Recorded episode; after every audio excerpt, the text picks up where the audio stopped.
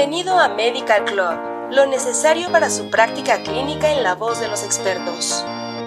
Material de uso exclusivo para profesionales de la salud en México. Al reproducir este podcast está confirmando que es un profesional de la salud.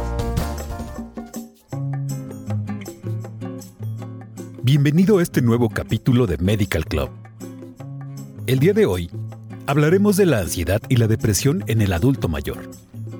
Esperamos que el contenido de este podcast te sea de ayuda para ti y para tus pacientes.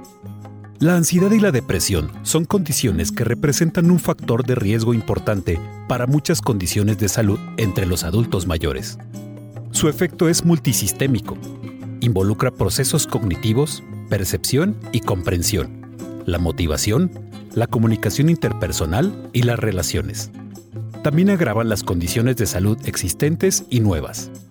Hasta 80% de los pacientes geriátricos con diagnóstico primario de trastorno depresivo tienen niveles altos de ansiedad y alrededor del 50% de los diagnosticados con ansiedad generalizada presentan síndrome depresivo al momento de su diagnóstico.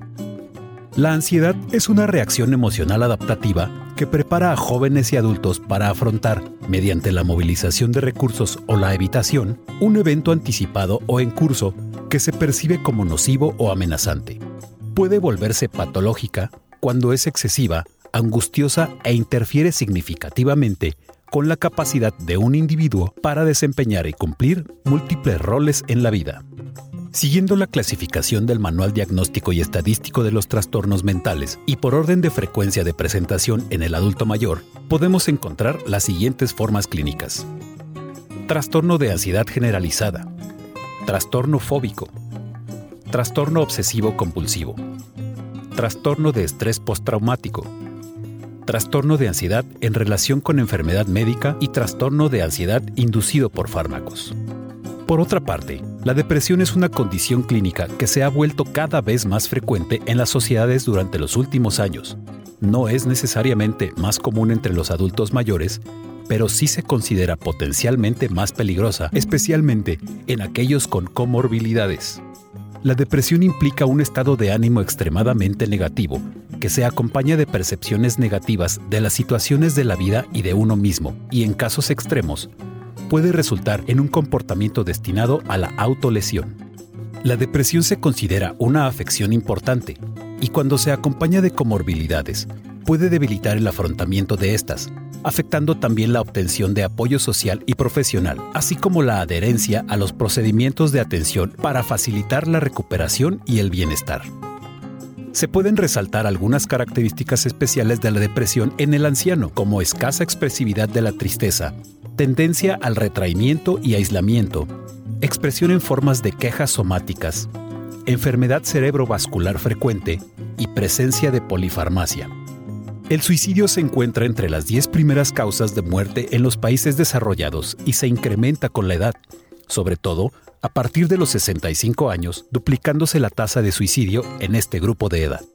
El anciano depresivo con ideas suicidas es menos predecible y, por lo tanto, más difícil de prevenir.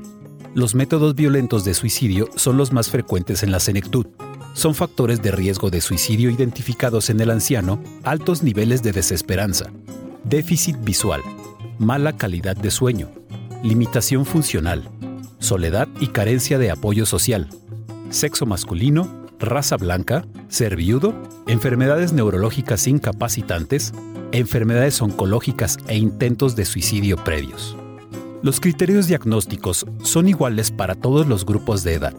La historia clínica acerca de síntomas depresivos o el uso de escalas pueden ser de utilidad para el diagnóstico de depresión en el adulto mayor. Sin embargo, los síntomas somáticos recogidos en la anamnesis pueden ser menos útiles, dada la alta prevalencia de síntomas físicos y enfermedades médicas asociadas en este grupo de pacientes.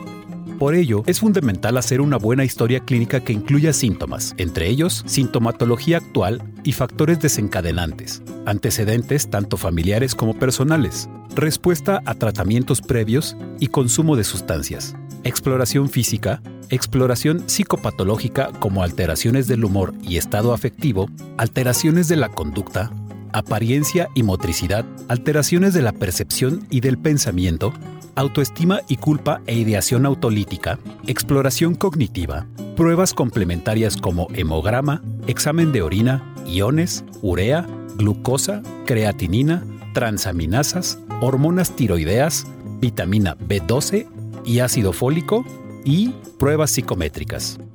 Existen numerosas escalas para la valoración de síntomas depresivos. Entre las más utilizadas están la escala de Hamilton para depresión, la escala autoaplicada de Song, la escala de depresión Montgomery-Asberg y la escala geriátrica de depresión de Yesavage. En adultos mayores con demencia, se destaca la escala de Cornell, diseñada específicamente para pacientes con depresión y demencia. Como hemos visto, la ansiedad y la depresión en el adulto mayor están asociadas con el agotamiento de los recursos personales para hacer frente a los desafíos y por lo tanto pueden crear susceptibilidad a diversas afecciones de salud. Con esto cerramos el tema de la depresión y la ansiedad en el adulto mayor. Muchas gracias por habernos acompañado y esperamos que nos escuches en nuestro siguiente podcast informativo. Hasta pronto y no olvides compartir y suscribirte a nuestro canal. Esto fue Medical Club